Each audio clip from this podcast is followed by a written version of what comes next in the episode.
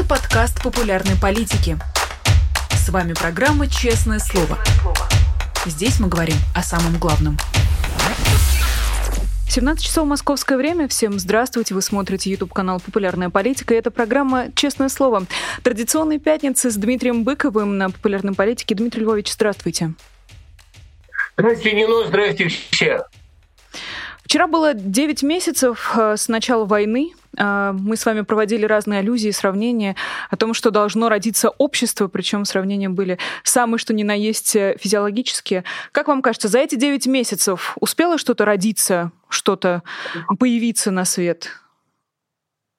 Две вещи успели родиться, во-первых. А первое, конечно, это украинское общество, которое отличается поразительной несгибаемостью. Вот это новое слово для русского слуха – незаломность, несокрушимость. Ну, действительно, некуда отступать. Понимаете, я говорил уже после визита своего в Украину в июле этого года, визита, который мне представляется для меня, во всяком случае, главным впечатлением, главным событием этого года, что они живут так, как будто они уже умерли. Такой, знаете, самурайский принцип действует так, как будто уже умер. Но деваться, правда, некуда. Они, в отличие от России, они приперты к стенке. Им некуда отступать, потому что или Родина, или смерть. Патрио Муэрта – этот вот слоган сегодня верен как никогда. Родилось, конечно, общество. Ну и второй. Вот это, понимаете, довольно тоже физиологическое наблюдение – Российское общество, безусловно, рождается. Проблема в том, что оно рождается не в России. В России такое ощущение, что распылен какой-то газ, снотворный, убийственный, да, стоят какие-то облучатели, тоже много раз я об этом говорил. Там это общество не формируется. Я не думаю, что дело только в телевидении. Одно телевидение такого эффекта не произвело бы там как-то, ну, точнее всего будет сказать телевидение плюс климат, потому что климат тоже очень внушает мысль о безнадежности всего. Российское гражданское общество, оно формируется в изгнании. И здесь мне приходится опять прибегнуть к моей давней метафоре, что иммиграция, ну вот эти судороги огромного российского тела, которые каждые 30-20 лет извергает из себя очередную порцию иммигрантов, это очень похоже на роды. Российское общество рождается наружу в самом буквальном смысле. Я вот, кстати, присутствовал при родах обоих моих сыновей и должен заметить, что когда э, ребенок рождается, у него на лице крайне недовольное выражение. Его из какого-то а, уютного и довольно стабильного места извергают в холодный мир. И в этом мире ему, ну, вот я как же, на, на, на рождении Шервуда присутствовал, ему полное было ощущение, что он скажет, я не успел собрать вещи. Вот такое чувство, что он действительно вел какие-то записи все это время, а тут его вынули и не дали взять самое главное. Так вот, когда я смотрю на российскую иммиграцию, я вижу, что это акт рождения волоча за собой последствия двух чемоданов, если себя цитировать. Это полное покидание матки. Россия такая огромная утроба, которая рождает, изгоняет из себя мигрантов для того, чтобы они начали жить. Но пока они не родятся во внешний мир, они, по сути дела, жизни не начинают, потому что в утробе за них решают все. В утробе они скованы по рукам и ногам. Для некоторых это состояние комфортно, и некоторые выбирают возможность так и не родиться.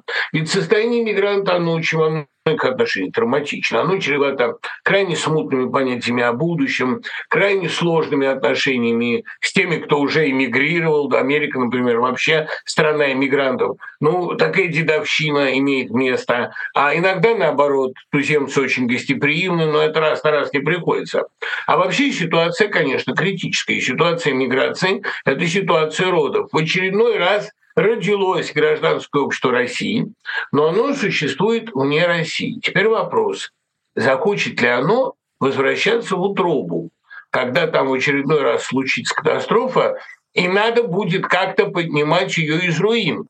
Осуществится ли предсказанная Галичем ситуация «Не зови, я и так приду». Я в свое время в стихотворении «На два голоса» говорил а мне ни к чему ни дружба, ни среда, я не умею каяться лирично, и если я уйду, то навсегда. Поэтому веди себя прилично. Я думаю, что это было сказано несколько запальчиво, И, конечно, спасать Россию в очередной раз, когда она окажется снова на пепелище, всем уехавшим придется. Другой вопрос, захотят ли они, я в этом не уверен. Но то, что русское гражданское общество родилось, и то, что оно родилось вне России, для меня совершенно несомненно. А примет ли их утроба обратно? Насколько они там вообще нужны? Сейчас, если посмотреть, ведь э, преобладает риторика довольно негативная по отношению к тем, кто уехал. Их воспринимают в первую очередь как предателей. Нужны ли предатели у себя дома? Понимаете, не но. Вот это удивительная особенность. В России как предатели воспринимают всех. Это слишком частое в России слово, слишком любимое. Если кто-то умер, а вы живы, это предательство. Если вы сидите в тепле, а кто-то в холоде, это предательство. Наконец, если у вас есть машина, а у кого-то нет, это с вашей стороны тоже предательство. В общем, в любом случае, если вам хоть чуть-чуть лучше, чем кому-то, и главное, если вы лучше, чем кто-то, это уже интерпретируется однозначно как измена. Тоже грех на себя ссылаться, но у меня э, в «Истребителе» описано такое северное племя, где все, кто ушел жить на юг, благодатный там, где скотоводство, собирательство, это предательство. Они живут в тундре и считают себя настоящим. Так вот, я а, не думаю, что такое отношение продлится, ну, потому что вечно играть на архетипе предательства невозможно. Это слишком сильное слово, чтобы слишком часто его употреблять. А во-вторых, ну, хочет не хочет, а Россия их примет. Россия их востребует, потому что в какой-то момент, понимаете, катастрофа, происходящая с Россией, она уже вышла наружу, но катастрофа, происходящая с Россией, покажет свой истинный масштаб. Окажется, что Россией долгое время правили люди, чей культурный, интеллектуальный, нравственный, любой ценз, любой абсолютно уровень, от экономики до культуры – но просто не позволял бы им руководить даже самым маленьким коллективом. Они кружком мягкой игрушки не могли бы руководить. А это люди, которые огромные, самой до сих пор большой в мире страной, пытаются рулить очень неудачно. А катастрофа России ближайшая будет такого масштаба, что гноем забрызгает полмира, и, разумеется, как-то выбираться из этого придется. Компетентных людей где-то придется брать. Огромное количество людей, талантливых и компетентных, живущих сегодня в России, боюсь, окажутся к тому моменту либо уничтожены, либо изгнаны, либо деморализованы абсолютно. И, конечно, всем, кто уехал, придется впрягаться снова в этот ВОЗ. Потом, когда они немножечко поправят ситуацию, им скажут спасибо, до свидания, а предатели пошли вон. Но к этим словам уже никто не прислушается, потому что те, кто диктует сегодня России ее дискурс, ее патриотические идеи, ее внешнеполитические идеи, эти люди будут наказаны очень жестоко. К этому придется готовиться. Причем наказаны не только международным судом, но и Господом. Они уже, в общем, чувствуют это. Так что ничего не поделаешь, э, хочет Россия или нет, примет она иммигрантов или нет, а никому, кроме иммигрантов, ее поднимать не придется. Если, конечно, она не хочет, чтобы на седьмой части земного шара было дикое поле. Я бы хотела попросить вас чуть подробнее а, описать, что ли, эту катастрофу. А, что вам говорит ваша интуиция? Какие формы она может принять? Все-таки катастрофа слово довольно абстрактное, а угрозы, а, которые, которыми, с которыми выступает Владимир Путин, весьма реальные. А нет, угрозы, с которыми выступает Путин, пока довольно одноплановые. Это применение ядерного оружия. Вот и все, что он может сказать. Если мы почувствуем, что проигрываем, мы его применим. Он его не применит. Это уже видно. Почему, не могу сказать. Интуиция. Его не устраивает китайская ничья, когда все сметено с доски. Ну а какие черты, какие контуры примет эта катастрофа, я вам сказать могу, потому что я в ней жил. Знаете, вот преимущество России в том, что на пространстве своей довольно, как выясняется, короткой жизни, ну какие-то сто лет это максимум, каждый человек успевает увидеть и пережить главные стадии российского цикла. В катастрофе 90-х я жил.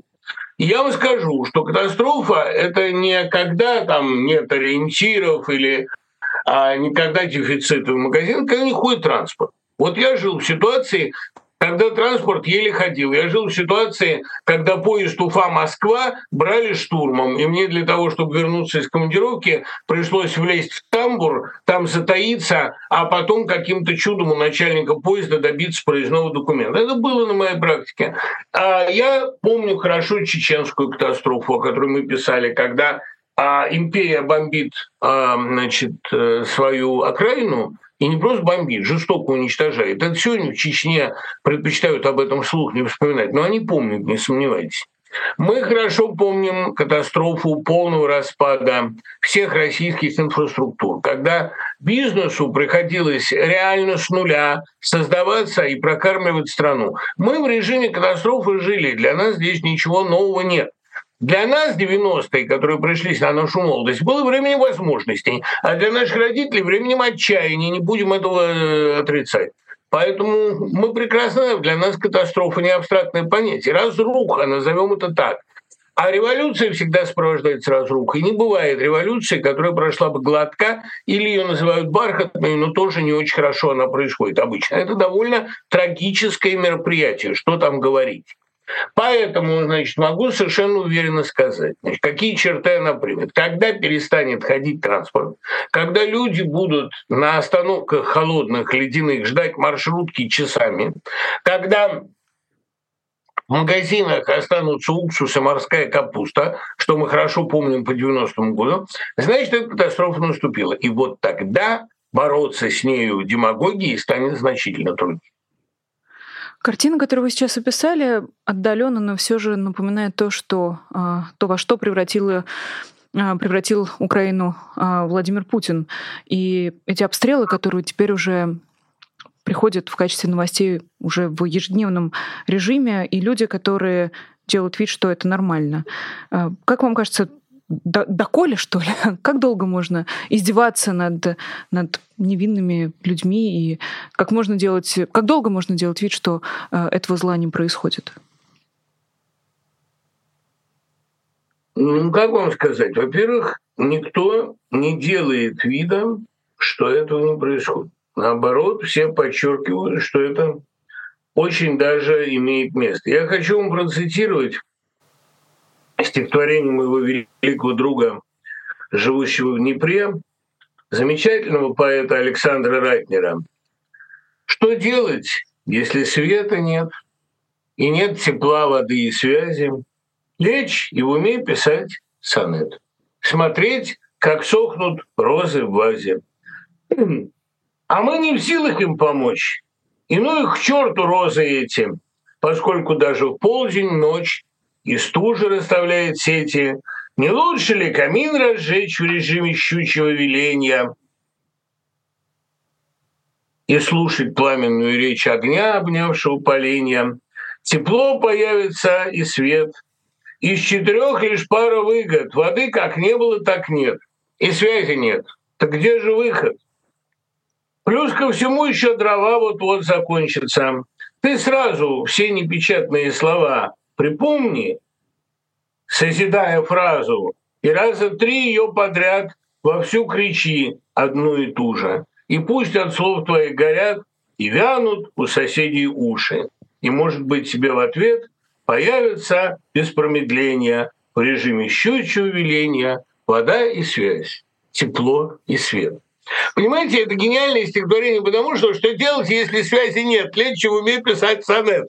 Вот вам картина несгораемого, неубиваемого общества. А ведь Ратнер, между прочим, а Саш простил, что я вслух об этом, далеко за 70. Это человек, которому очень там не сладко, а он посидит, сонет пишет. Я вам больше скажу.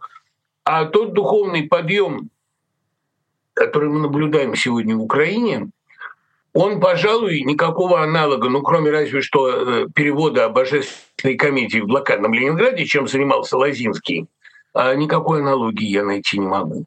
Это подвиг, это мужество невероятное. Украина вошла в состояние плазмы, четвертое агрегатное состояние, в то состояние, в котором человек регулируется прежде всего своим духовным состоянием, интеллектуальным состоянием, в котором внешние факторы не играют больше принципиальной роли в его жизни, не составляют ее основного содержания. Украина находится в той стадии, когда смерть действительно очень близко, когда она ходит рядом, когда она прилетает ежедневно.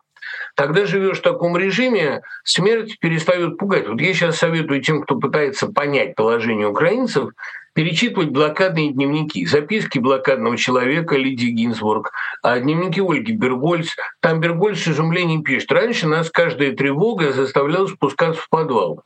А теперь мы внимания на нее не обращаем. Когда смерть становится твоей повседневностью, она перестает тебя пугать. С Украиной ничего нельзя сделать. Если люди пока еще не начали этого понимать, они должны постепенно э, привыкать к этой мысли. Когда тебя каждый день бомбят и каждый день уничтожают твою инфраструктуру, в какой-то момент ты понимаешь, что ничего больше с тобой сделать нельзя. Это ситуация экзистенциального предела. После этого хоть всеми ракетами Путин выстрелит по них, хоть всех детей он уничтожит, хоть всех родителей он взорви. Украина уже непобедима. С этим пора смириться. Совершенно правильно меня поправили, Дмитрий Львович. Э, я должна была уточнить, что речь, конечно, скорее про то самое э, российское общество, о котором мы начали с вами наш разговор. И в чате тоже нашей трансляции, как обычно, э, происходят довольно жаркие дискуссии между зрителями. Вот, например, небольшой фрагмент этого. Расскажите. Э, небольшой фрагмент этого разговора. Э, одна фраза буквально, но передает основное содержание. Окей, пойду пикетировать, сяду лет на 15. Всем сразу станет лучше, и в Украине тепло появится. Э, знак вопроса и смайлик. И понятно, что, как обычно, все копии, они сходятся на вопросе о действии, о том, что уже пора что-то сказать, заявить. Как можно делать вид, что ракета не убила двухдневного младенца? Что-то же надо сделать, что-то же надо сказать. Есть же случаи, когда молчание уже не помогает. Не помогает. Никто не предлагает самоубийственных мер. Никто не предлагает пикетировать в одиночку, выходить сейчас. Но я же говорю, в России сейчас созданы такие условия, что в ней ни гражданский протест, ни интеллектуальный протест невозможен. Вот сегодня я прочел, что мои книги убраны из всех библиотек. Я, правда, в очередной раз это читаю, про это читаю примерно с лета. Но в России нету сейчас, чтобы поделать, никаких условий ни для гражданского протеста, ни даже для одинокого интеллектуального э, противостояния. В России фашизм. В России запрещены все СМИ независимые, а в зависимых СМИ идет такая вакханалия, что там уже не осталось ни одного правдивого слова. Ну, понимаете, в России до этого была одна радиостанция «Эхо Москвы» и одна новая газета, плюс некоторое количество маленьких местных радиостанций, которые выживали тоже в условиях практически полного удушения. А в России не осталось никаких СМИ, кроме зомбоещика. В России не осталось никаких возможностей протеста, кроме смерти. Ну, значит, пока есть какая-то щелка, Россию надо покидать. Это вот единственный вариант. Я понимаю, сидеть до последнего. Но вот последнее, оно наступило. Никто не заставляет вас идти и садиться в милицию. Проблема в другом. Просто в какой-то момент этот протест появится уже потому, что силовики, как это всегда бывает, перейдут на сторону общества. Но это всегда силовики же, они обладают некоторым чутьем, и потом, понимаете, они-то умирать не хотят, им надо думать о будущем. Они понимают, что если они обратят ружье против своего народа, как это происходило в пятом году, например, им уже немножко не поздоровится довольно скоро. Начнется массовый переход, массовый бунт. Я бы предложил сейчас обратить внимание именно на конфликты в силовой среде, которые очень заметны и обостряются с каждым днем. Вот когда это произойдет, протест в России станет возможен. А пока протест в России один – не участвовать в этом позоре. Вы буквально э, так э, два слова обронили э, о том, что теперь иноагентам э, буквально ничего нельзя. Доходим до того, что книги и журналы печатаются в таких вот мутных пленках и обложках, все маркируется э, знаком 18+. Э, если можно, ваш небольшой комментарий на этот счет. Как вам эта новость? Чувствуете ли вы, что усиливается давление, которое пытаются на вас оказать? Видите, у меня выходят две новых книги в России. Обе книги лекций, потому что любые другие мои тексты, например, стихи, они в России сейчас не могут печататься, и это меня, в общем, до известной степени радует. выходят две книги. Одна лекция Нобелевские, вторая так называемая а, «История великих пар». Я совершенно не огорчен всеми этими мерами, потому что если государство хочет повысить мои продажи и поучаствовать в моем пиаре, это его естественное право. А если государство меня полностью запретит, как запрещали в свое время Аксенова, Владимирова, Солженицына, даже уж на такие высокие имена приходится замахиваться. Если книги мои будут стоять на тайных задних полках в домах, мне придется вспомнить Волошина, почетно быть твердимым наизусть и списываться тайной украдкой. Для меня это будет большим призом. Я считаю, что пора этому государству покончить с последней двусмысленностью и начисто запретить книги всех, кто уехал из страны. Как Крамарова вымарывали из титров, как э, любимого снимали с его постановок, да. Я очень этому рад, потому что вот бойтесь своих желаний, они осуществляются. Я же начинал свою журналистскую деятельность в собеседнике, когда иммигранты стали возвращаться. И я их всех интервьюировал, и я видел, как к ним идут на поклон их бывшие ученики, друзья, читатели.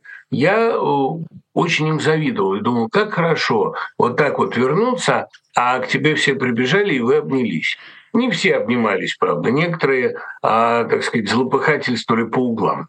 Я э, очень рад, что на моей биографии, что я дожил до этого, это сбывается. Будут и эти запреты, будут и встречи в переполненном ЦДЛ, будет и триумфальное возвращение при жизни, не сомневайтесь, при жизни.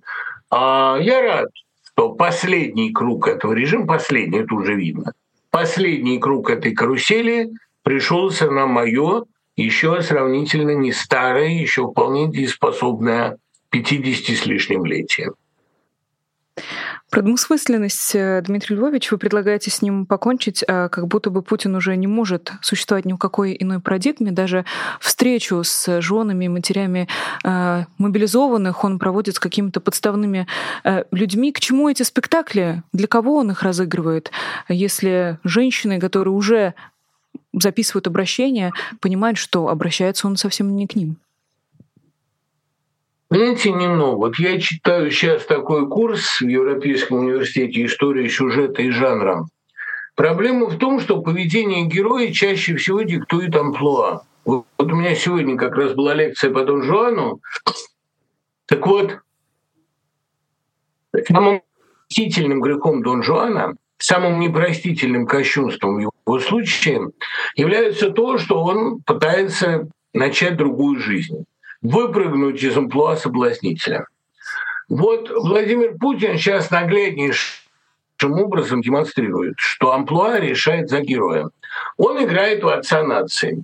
Отец нации обязан встречаться со своими детьми и произносить патерналистские речи, типа «я оскорблю вместе с вами», все мои дети, но ничего не поделаешь, давайте, значит, и так далее, давайте терпеть, потому что у нас нет вариантов, мы окружены врагами.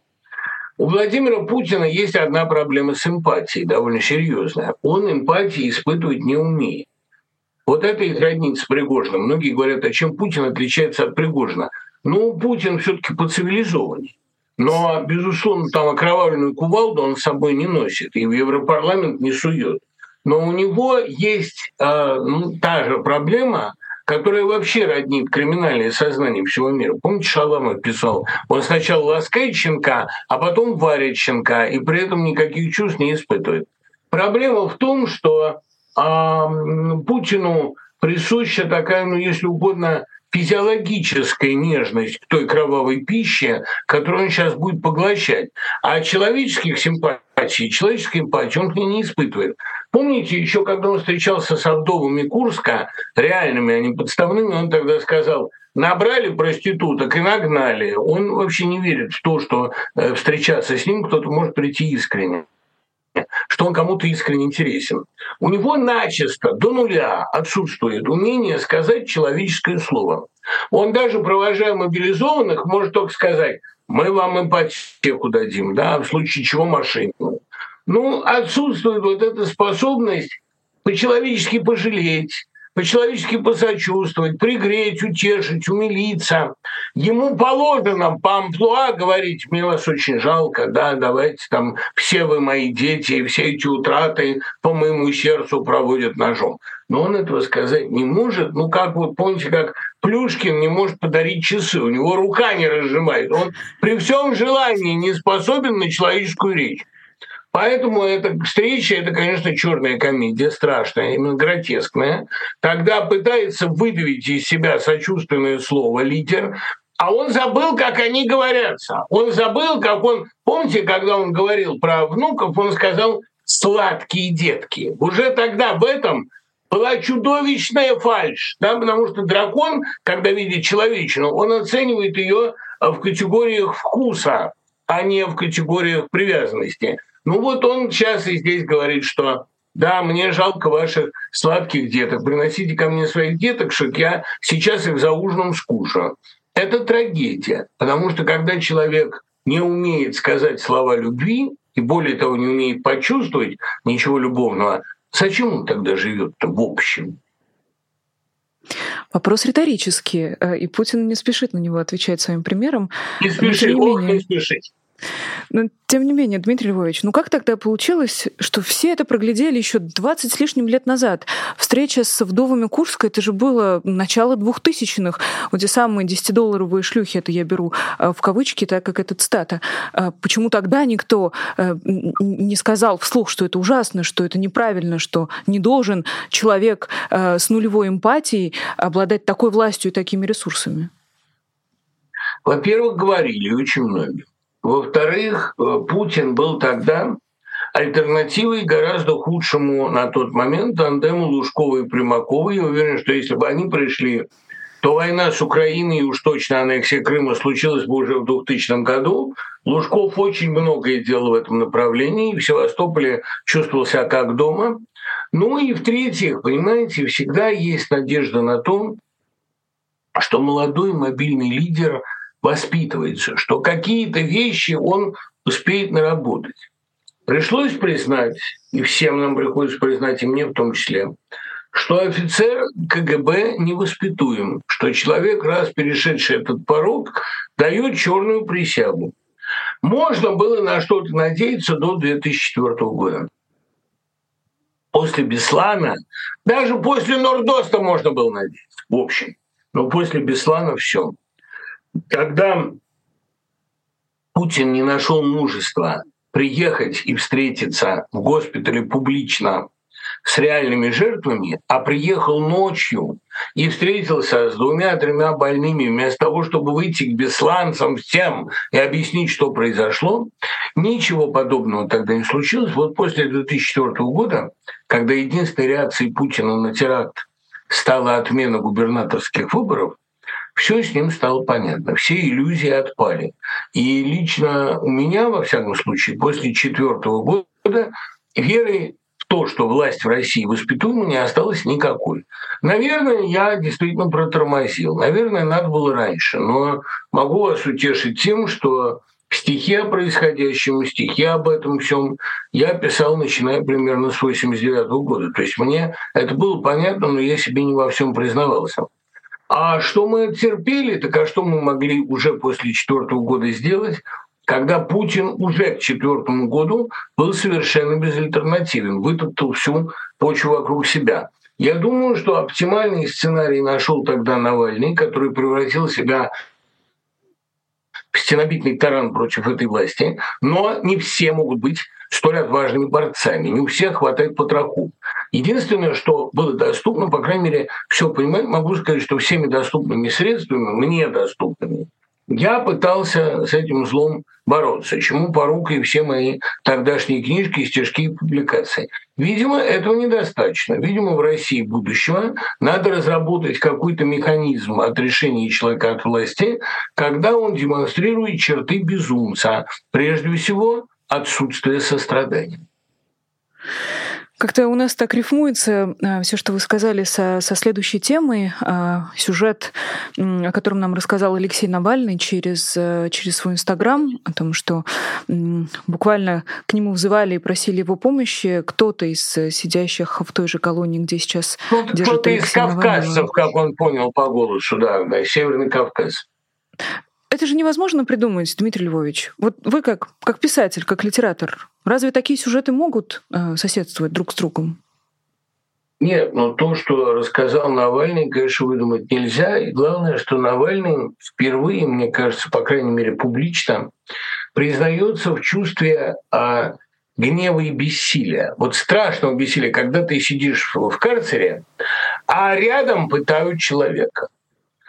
Это э, до известной степени э, эмоция, вот это гневное бессилие, это эмоция сейчас всего российского населения. Все население России чувствует себя повязанным по рукам и ногам и не в силах что-то сделать, когда рядом пытают. А пытают в Украине, пытают за стеной, пытают детей убивают. Да? Тут ничего не поделаешь. И некоторая часть российского населения отмазывается тем, что а они зато убивают наших пленных. Откуда, мне вот приходит письмо, откуда в украинцах такая ненависть? Такая лютая, такая животная злоба. Почему они убивают наших пленных? После того, как их детей убивали 9 месяцев, да? А что же, а 8 лет Донбасса? Хотя в Донбасс пришли мы. Мы это сделали с Донбассом, не надо врать. Вот это действительно ужасная попытка самоутешиться в условиях скорбного бессилия. Но я лишний раз хочу напомнить, что население России сидит в карцере, связанное по рукам и ногам. Не мудрено, что они придумывают себе какие-то утешения. А зато в Америке вот негров линчуют. Да, это понятно. Значит, что я могу сказать относительно какого-то прогноза? Понимаете, вот не но, что самое страшное, у Навального уже перейден тот предел, за которым э, кончается страх за свою жизнь. Навальный за свою жизнь уже не боится, потому что его жизнь превращена в то, что жизнью назвать нельзя.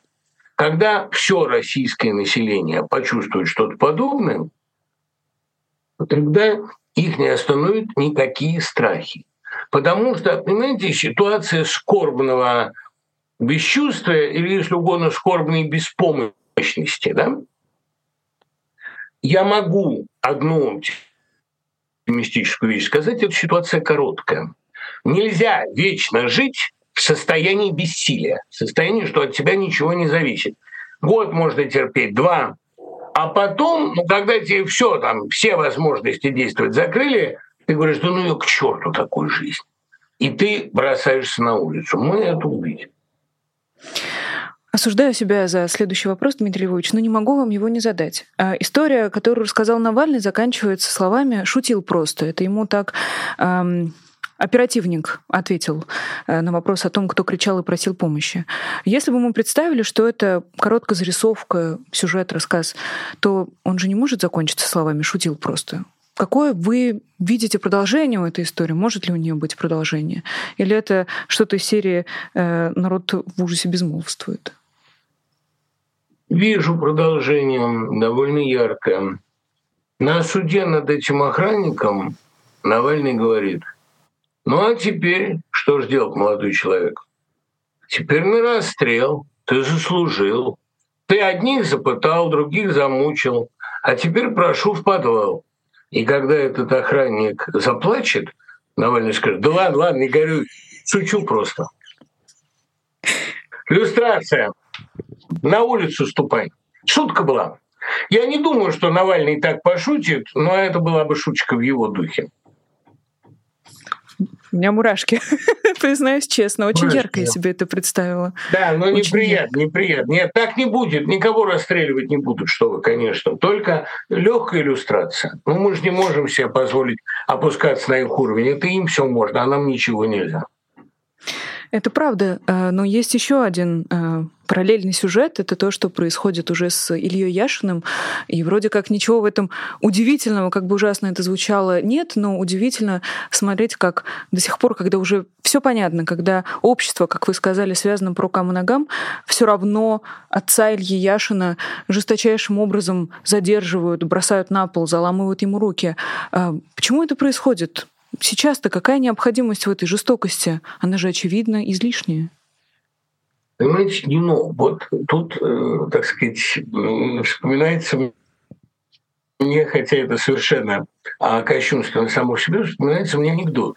Когда кончаются продукты в магазине или водка кончается, один мужик в очереди дает другому в морду очень жестоко. За, за что, Коля? А что делать, Петя? Так вот, проблема-то, а что делать? Они ничего, кроме как жестоко задерживать, не умеют. Последние, кто остались в России, заключенные и родственники заключенных, последние такие ярко недовольные, они принимают на себя весь удар. А что делать? Эта власть же ничего, кроме репрессий, предложить не может. Понимаете? Добро бы она могла предложить новый масштабный проект типа космического. Добро бы она могла предложить знаете, какой-то образ будущего. Ничего. Они могут предложить одно – истребление. Истребление Украины, которая позволила себе от них уйти, истребление иммигрантов, их семей и их имущества. Я думаю, господи, как хорошо, что меня в России никого не осталось. У меня вот все, кем меня можно было бы шантажировать, или умерли, я при живой матери я вряд ли решился бы отъехать. Вот я мать похоронил и уехал в прошлом году. А э, никого не осталось, за что меня можно было бы взять. Понимаете? Шантажировать сказать, вернись и отпустим, а если бы я вернулся, и меня туда же. Вот это они этого хотели бы, да? Потому что там отъятием квартиры меня шантажировать смешно. У меня двушка. Двушка, которая, ну, я не знаю, в которой, я помню, ко мне приехал один чиновник в гости, говорит, ну хорошо, это прихожая, а где комната? У меня двушка вот такая вот. И этим меня шантажировать трудно. Я, да, да нет таких денег, которыми можно было бы шантажировать меня. Я в России довольно много оставил и друзей, там кого-то, но близких родственников нет. И жилье не отнимешь. Это такое жилье, которым побрезгует любой ракетир. Поэтому, знаете, вот вспоминаются мне великие слова Давида Самойлова. А мне выпала честь быть российским поэтом, мне выпала честь прикасаться к победам. Мне выпало все. И при этом я выпал, как пьяный из фуры в походе великом, как валенок мерзлый, валяюсь в кювете. Добро на Руси, ничего не имейте! Великие слова. Могу только заметить, что двушка — это что-то из путинского лексикона. Прозвучало довольно парадоксально. Нет, для него двушечка — это два года, а для меня двушка да. — это двухкомнатная квартира. И то она была, слушайте, не но, я ее когда покупал, она была однокомнатная, она была однушка, но ее хитрый желез перегородил. Получились две комнаты, мы сделали бабжическую, ну детскую, да? А на самом-то деле это однушка, товарищи. И покойный Саша Нацаканян, великий мой друг и журналист, да, делал мне в ней ремонт. Там весь пол был кривой, там вообще ходить было невозможно. То есть, ребята, практически все, что у меня было, оно никакой ценности для вас уж точно не представляет, а для меня только ностальгическую. Еще у меня дачка есть, сарайчик на восьми сотках. Вы этим тоже побрезгуете. И кроме того, там живет сейчас дружный гастарбайтер. Ничего вы мне не сделаете, ребята. Вы можете меня, конечно, поймать и выкрасть здесь, но боюсь, что вам это будет трудно, очень трудно. Кстати, я еду выступать в Тбилиси, не но мы там с вами увидимся. Там меня выкрасть тоже нелегко. Я один по улицам давно не хожу. Вы можете устроить, конечно, большой международный скандал, приехав ко мне туда, но добраться до меня и там вам будет очень трудно. У меня после отравления большой опыт заботы о личной безопасности. Ни хрена вы не сделаете с тем, кто уехал. А я надеюсь, что сейчас я бросил вам достаточно серьезный вызов, чтобы вы попытались что-нибудь сделать. А я посмотрю, как это у вас получится. Честно говоря, немного страшно за вас, Дмитрий Львович. Это а не бойтесь зря мы боимся. Не бойтесь. Да, это вы не бойтесь. Вот Они себя хорошо чувствуют только на родине. да, они только у себя в утробе чувствуют себя свободно, а во внешнем мире им довольно тяжело. Это лишний раз подтверждает ту нехитрую мысль, что отъезд из России сегодня единственный вариант. Когда Бабченко простите уж за упоминание этого имени в приличном эфире, когда Бабченко говорил «бегите, глупцы», он это говорил в ситуации, когда в России еще можно было оставаться, что-то делать. Мы что-то делали, но у нас неплохо получалось. В принципе, уже на российской границе во все времена можно было бы поставить лозунг «бегите, глупцы». Это было бы правдой. Да? Это было бы, знаете, как пора валить, главный лозунг русской жизни, лозунг снега, который валит с небес. Из России всегда пора валить. Было время, когда там можно было жить и работать. Сейчас, надо признать, нельзя. И единственное, что вы можете сейчас сделать, не рискуя жизнью, это попытаться родиться из этой утробы на свет. Потому что в утробе в ближайшее время будет очень плохо. Вы знаете, что бывает с переношенным младенцем. А мы все понимаем, ну, даже вы все понимаете, обращаясь условно к моим политическим оппонентам, вы все понимаете, что это очень ненадолго. Это не навсегда, это не надолго, и не потому, что мы как-то свалим эту власть, а потому что, как всегда бывает в России, она сама подточит собственные основы. Это неизбежная вещь. У нее короткая скамейка запасных, у нее нет стратегических планов, она не умеет даже притвориться, что жалеет свои, как мы увидели сегодня по Путину. Это очень быстрый процесс. 23 год последний. Ну, если нет, то значит просто на месте России будет дикое поле. Но а, пока пока они там владеют ситуацией, единственное, что можно сделать, это покинуть это вымороченное пространство. Последнее, наверное, что мы успеем с вами обсудить за сегодня, Дмитрий Львович, э, как раз продолжая разговор о том, что везде неуютно, а, кроме России, этим товарищам. А, вот тут Владимир Путин э, на саммите ОДКБ побывал в Армении. И, конечно, фотография довольно протокольная, но, тем не менее, очень яркая получилась, когда э, никто не хотел стоять с ним рядом, и он как, как, как столб стоял между своими коллегами выглядел очень жалко. И хотя это слово применимое к другому его а, коллеге, и очень как-то даже грустно было. Как вам кажется, он вообще заметил, где он оказался? Как к нему люди относятся? Даже те, кто раньше его боялся? Нино, это очень правильный вопрос, очень точный. Он понимает все. А могу вам сказать почему. Видите ли, пребывание во власти, я не могу об этом судить на личном опыте, но у меня достаточно свидетельств. Человек, который пребывает во власти, он обостряет у себя, развивает у себя только одну способность – чувство опасности. Он острее понимает, откуда ему прилетит. И Путин очень хорошо понимает свое положение. Он понимает, что он в международной изоляции, он понимает, что он страну завел в кровавый тупик, он понимает, что Украина будет не, не только Украина, мировое сообщество будет спрашивать с него очень жестко. Это все абсолютно очевидно. Проблема в ином чем острее у него это чувство обреченности, чем острее, точнее он понимает, что он в окружении, тем выше для него шанс смешать фигуры и смести их с доски. Он понимает, что выход у него один. Это ядерный удар, это уничтожение человечества вместе с собой. И когда он пребывает иногда на заграничных саммитах, и когда он видит, как к нему относятся окружающие, все ему понятно. А вопрос, успеет ли Господь вмешаться, прежде чем он нажмет эту кнопку. Господь может вмешаться разными способами. Я не знаю, каким именно Господь, как мы знаем от Эйнштейна, изощрен. Не злонамерен, но изощрен. Поэтому, конечно, он как-то вмешается. Я не знаю, как именно, но то, что для Владимира Путина отрезаны все другие выходы, по-моему, это очевидно. Ну что ж, мы будем с вами наблюдать за тем, вмешается Господь или нет. Посмотрим, а может быть что-то поменяется Всегда на следующей интересно неделе. наблюдать за мистерией. Это самый интересный жанр. Спасибо Это вам, Нину. Спасибо, Дмитрий Львович, вам. И до встречи на следующей неделе. Это была программа «Честное слово» на YouTube-канале «Популярная политика». Меня зовут Нино Расибашвили. Я должна вам напомнить, дорогие друзья, что у программы «Честное слово» есть свой Patreon в рамках Патреона популярной политики, и вы, дорогие зрители, можете поддержать поддержать нашу замечательную программу, и в том числе наши пятничные разговоры с Дмитрием Быковым. Э, все, кто уже успел это сделать, вот вы видите их э, в бегущей строке. Вижу, что пополняются все-таки ряды наших замечательных патронов. Это не может не радовать.